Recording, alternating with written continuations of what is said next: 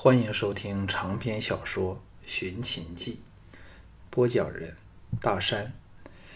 第八卷第三章：教场扬威。严复这一出现，众人便知他了得。无论角度与速度，手法或步伐，都在此看似简单，却矫若游龙的一剑显示了出来。不愧是富有盛名的剑手。最精彩处是他借腰腿扭动之力发劲儿，使这下猛刺能汇聚了前全身的力气，迅若闪电。事前又不见警兆，真的是说来就来，有如爆爆的火山。霎眼间，剑锋来到了凝然不动的藤毅胸前尺许处。众人待藤毅设想，眼下唯一的方法就是退后拔剑。不过，这会徒令对手气势暴涨，杀招更是滚滚而来。直至毙命于剑下。换言之，无论如何，藤毅应是以因自持不先行拔剑而失了先机。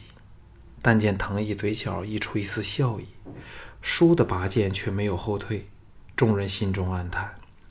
郭秀儿和赵雅更是吓得闭上了美眸，不忍眼看着大汉见血倒地的情况。当。在全场各人目瞪口呆中，藤毅抽离剑鞘只有两尺的剑柄，竟毫发无误地猛撞在严复的剑锋处。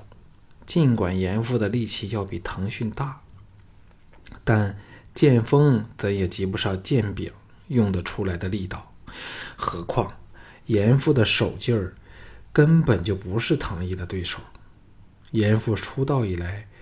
从未见过有人能一开始便以剑柄克敌，整把剑竟给硬当上了半天。可是前冲之势却没法停下来，投怀送抱般的往唐毅凑去。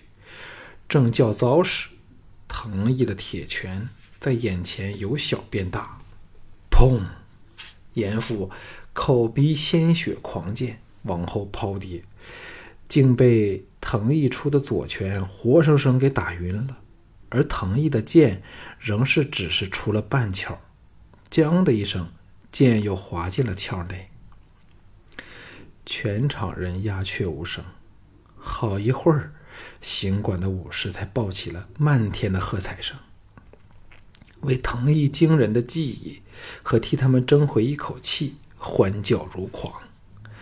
李元哪想到藤毅厉害至此，铁青着脸喝道。把那没用的家伙抬走。此语一出，连他旁边的赵雅都蹙起了眉头，感到李元这个人寡恩薄情，对失败的手下半点同情都没有。严复被迅速的移离广场，藤毅剑指楼无心说：“轮到阁下了。”众人目光全落到楼无心处，看他有否应战的胆量。项少龙是场内唯一的预知战果的人。藤义自得到他的末世补遗后，剑术和武术修养无不更上一层楼，连自己都没有把握稳胜他，何况是严复？此时大笑道：“楼兄若因休息时间太短，气力尚未恢复过来，大可让东吕子兄或者是其他人先战一场。”这话一出。娄无心推无可推，豁得起立，冷哼一声，走入场内。全场霎时静了下来。季嫣然凑到项少龙耳旁说：“我从未见过比你这二兄更诡奇的剑法了，恐怕比起李元来说也毫不逊色。”赵牧则是心花怒放，暗想：难怪这个马痴如此大言不惭，原来从人里有这样的。能以一挡百的不是剑手。楼无心僵的拔出长剑，摆开架势却不抢攻，好先认清对方剑路和手法。藤毅仰天一阵大笑，右手按在剑把上，踏前一步，作势拔剑。娄无心受的气势所慑，竟往后退了一步，使两人间仍保持着七至八步的距离。藤椅闪电移前，抢到娄无心左侧处，长剑离鞘而离鞘而出，换出了令人难以相信无数朵似有实质的剑花，若弓非弓，又若盘柄毒蛇，昂首吐舌，随时可猛食敌人一口，且必是无可救药的杀招。项少龙拍腿叫好，藤毅这招以守代攻。却使得出神入化，尽得目视漠视不疑的真谛。娄无心完全看不透对手的剑路，虽吆喝作势，却再退了一步。任谁都看出他是心生怯意。高手对垒，岂容一避再再避？在微妙的感应里，藤毅木的剑势再盛，由以手为弓，化作以弓为守。长剑震出，有似长虹，随着惊奇偏险的步伐，抢到娄无心左侧，强攻过去。将的一声，娄无心吃力的架了藤椅，这无论气势力道均达到巅峰的一剑。藤椅冷笑说：“不过如是乎。”长剑划了出来，迅又改为横扫。当，娄无心慌乱下，仗剑一挡。竟给藤毅扫得横跌开去，全无还手之力。李元方面的人无不色变，要知这娄无心在他们间臂力堪称第一，哪知遇上这龙善，却给比了下来。这时，众人无不知道藤毅要在力道上错如此人。赵霸看得心花怒放，也是心中暗惊。他一向自恃力大过人，见到藤毅的威势，才知道。一山还有一山高。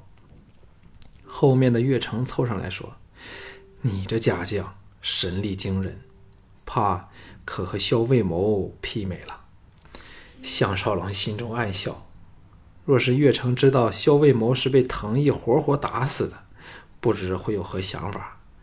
历史在重演着，刚才是福建银被娄无心一轮。重手硬拼，杀得全无还击之力，直到落败。这次却是藤毅步步进逼，杀得娄无心汗流浃背，不住的退避。这娄无心也算了得，到挡了藤毅变化无穷的第二十五剑时，才门户失守，空心大漏。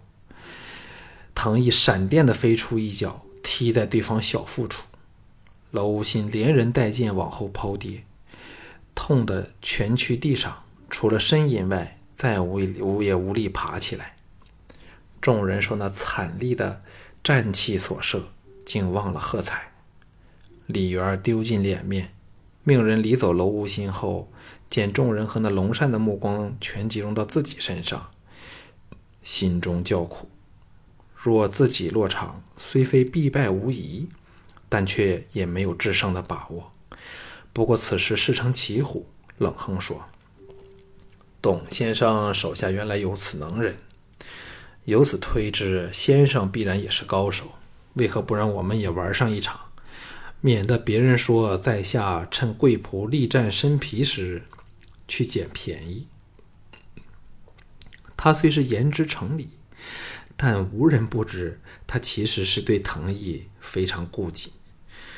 项少龙先招手唤藤毅上到看台来，才悠然起立，慢似条理的说：“董某的深浅，李兄早应由家将处得知个一清二楚。不过耳闻怎及眼见？李兄既有此雅兴，董某自当奉陪。”李元想不到他竟肯动手，大喜落场。这时。除了李元方面的人和藤毅外，都无不为项少龙暗暗担心。李元号称楚国第一名剑，观娄无心等人的身手，便可推知他的厉害。董匡这马痴，则并不以剑出名，高下可想而知。季嫣然担忧的黛眉紧蹙。若项少龙落败，李元虽未必敢公然取他一命，但伤残肢体。必不能免。项少龙解下了血浪宝剑，交给两旁人，笑向李渊说：“我们怎可学儿郎般以命拼命？甲胄大可免了，但仍是用木剑较好。大家点到即止，贯彻以武会友的精神。”李渊虽不情愿，但总不能摆明了要杀死对方。表面从容笑道：“董先生既有此提议，在下自然遵从。”项少龙心中暗笑，自己是用惯了木剑的人，只此一项，李渊便在便是注定有败无胜。接过木剑后，试了试重量，虽只及得墨子剑的七成，但已比一般的铁剑。重了许多。李渊随手挥动木剑，暗想：若能刺瞎对方一这一目，那就最理想了。项少龙忽然喝道：“赵馆主，给我们来点鼓声助兴。”李渊英俊的脸庞冷狠下来，抱剑着力，配合他高挺秀拔、玉树临风的体型，颇有非凡的姿态。项少龙剑主身前凝然如山，双目射出了鹰隼般的金光，照定对手。两人这一对峙，立显了高手风范。场内各人受那种风雨来临前的拉紧的气氛所摄，顿时全场无声。经过这大半年的潜心修建，项少龙由锋芒毕露转为气定神闲。连多次看过他动手的赵牧等人，也不能由他的动静联想起以前的项少龙来。季嫣然是用剑的大行家，只看项少龙随便一站，便有如崇山峻岭的气度，心中大雅。难道上次和自己交手，他竟是未尽全力吗？怎知道项少龙是因为得到了末世补遗，剑法大进。赵志这时眼中只有一个董马池，那种自然流露的英雄气质，纵使外形比他更悦目好看的李元，也要稍有逊色。赵雅看看李元，又看看项少龙，只觉得双方均对他生出了强大的吸引力。但项少龙那种永远给人摸不着、摸着摸不着底子，和酷笑项少龙的气度，却非是李元能给予的迷人感觉。郭秀儿则是另一番感受。李渊正是他憧憬中的理想夫婿，文武全才，既轩昂又文秀，兼且有身份地位。虽明知他风流好色，可是所知的男人谁不如此？故也只好逆来顺受，遵从父命，驾驭此君。但董匡的出现，却使他受到了另类男人的引诱力。粗豪奔放中，却是显出了扣人心弦的智慧和与众不同的实践，令他愿意被他征服。这处于两个选择间的矛盾，使这美少女心乱如麻，取舍两难。现在两个人终于要一较高下了，这是否能否给予他一个决定的机会呢？在这战争的年代里，无人不袭击。剑术、剑法早成了梁度一个人本领的标准。剑法高明者，自然会得人看重和欣赏。李渊目不转睛和项少龙对视着，冷然说：“董兄养马之技，自是天下无双。在下倒要看看，董兄的剑技是否比得上你养马的本事了。”矮身做事，木剑遥指项少龙，不住的震颤。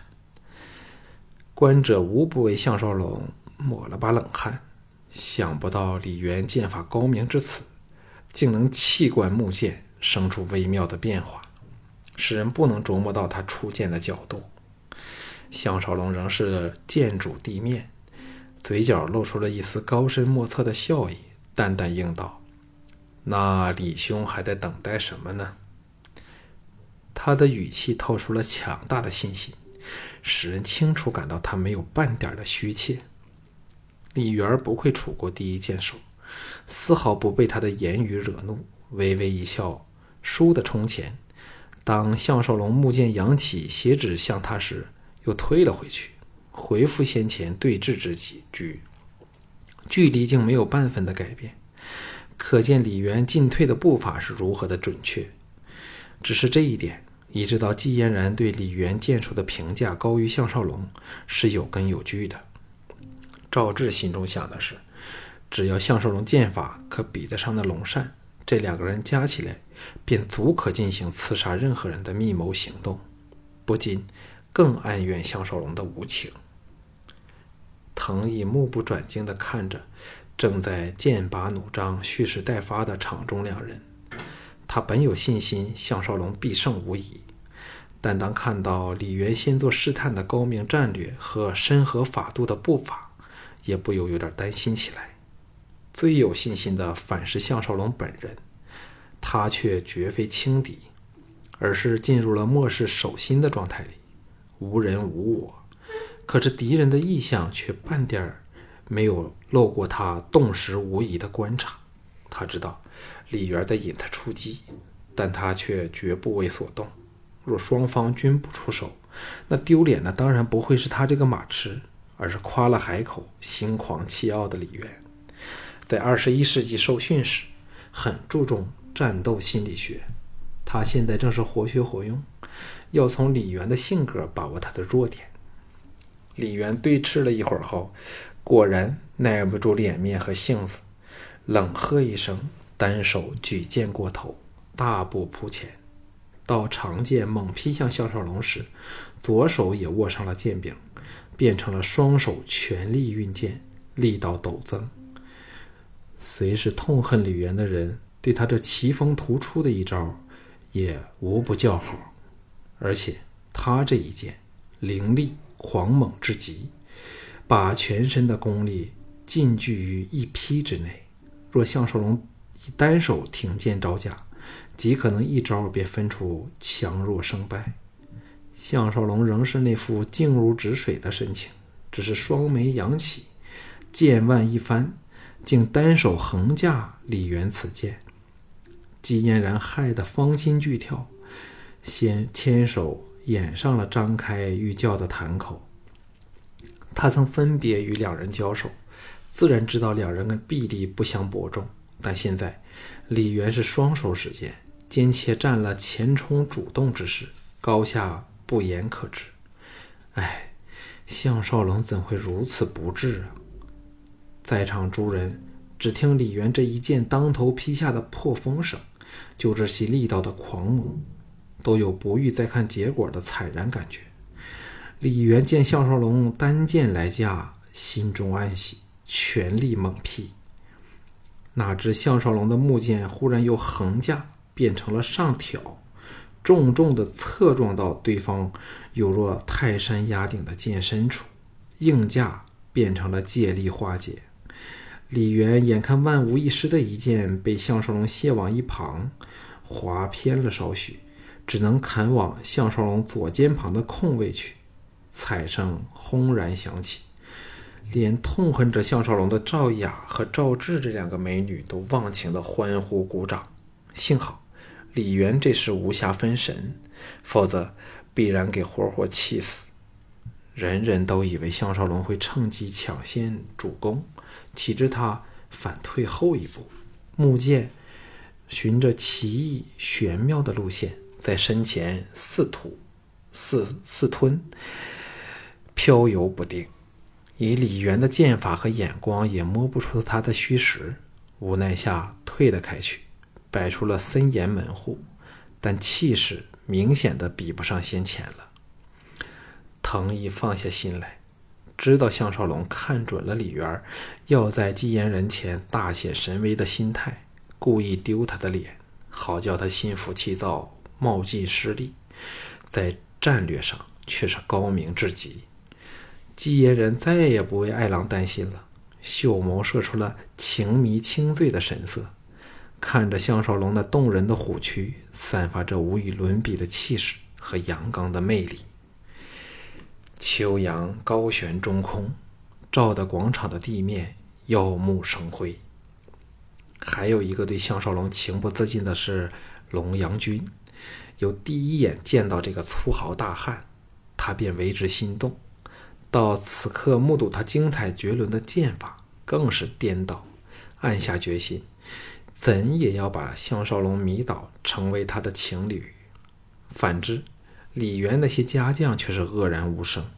想不到李渊这么厉害的剑法，仍不能占到丝毫上风。李渊勉强的收摄心神，木剑上下摆动，组织着第二轮的攻势。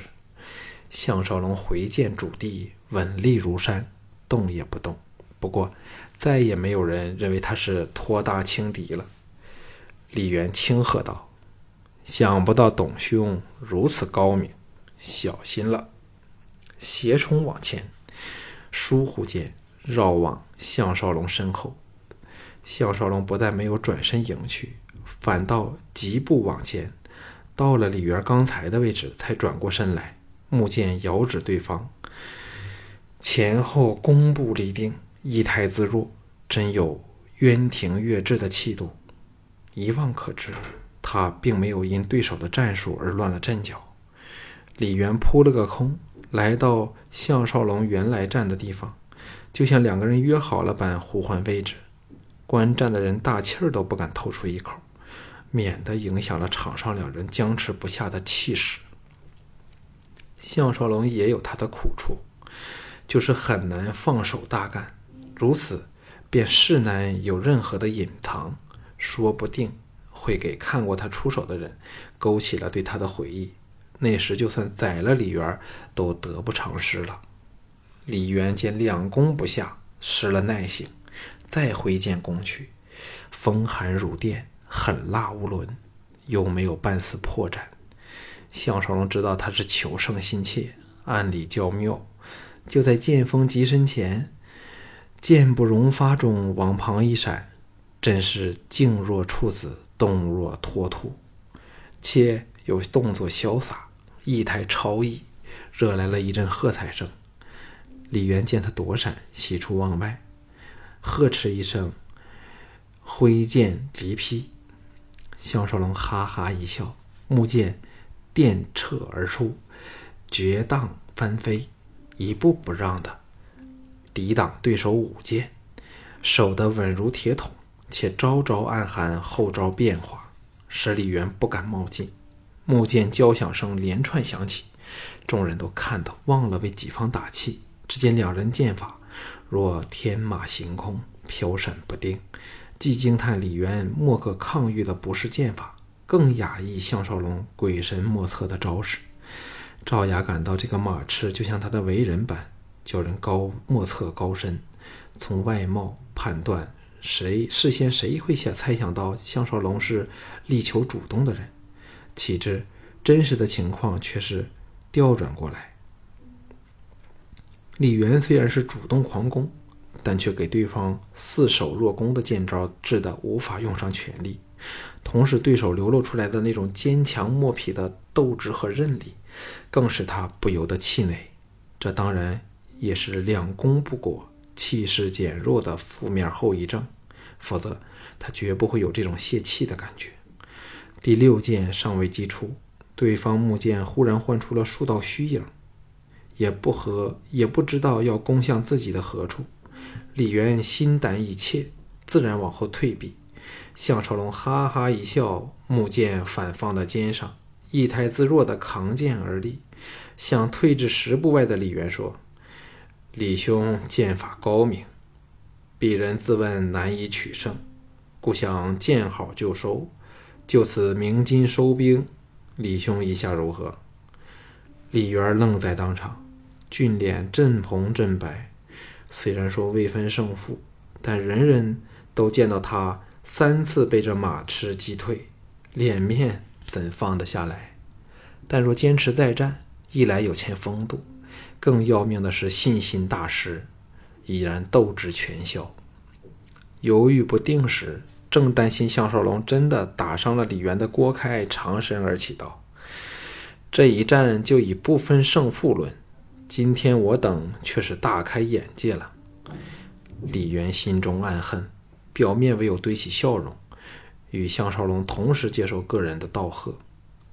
季嫣然迎上了项少龙，娇声说：“董先生自今天开始，养马技术。”与剑法可并称双绝，不知可肯到嫣然下脚处为病了的马儿调治？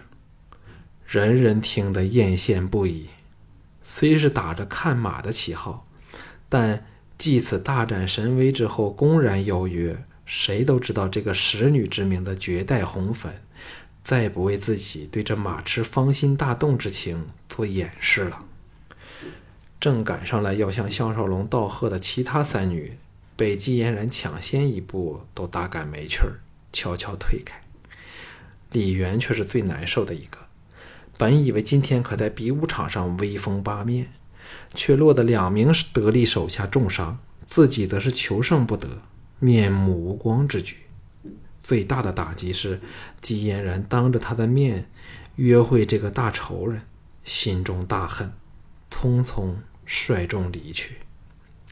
赵霸开心的不得了，扯着项少龙和藤毅说：“无论如何，我也要请两位。”当行馆的客座客席教座，千万不要推辞。招募叹道：“董先生和龙兄若能早到一年，项少龙那小子就休想生离邯郸了。”项少龙和唐毅交换了个眼色，都暗感好笑。吵吵嚷嚷里，项少龙终于脱身出来，在众人嫉妒如狂的目光相送下。随着季嫣然去了。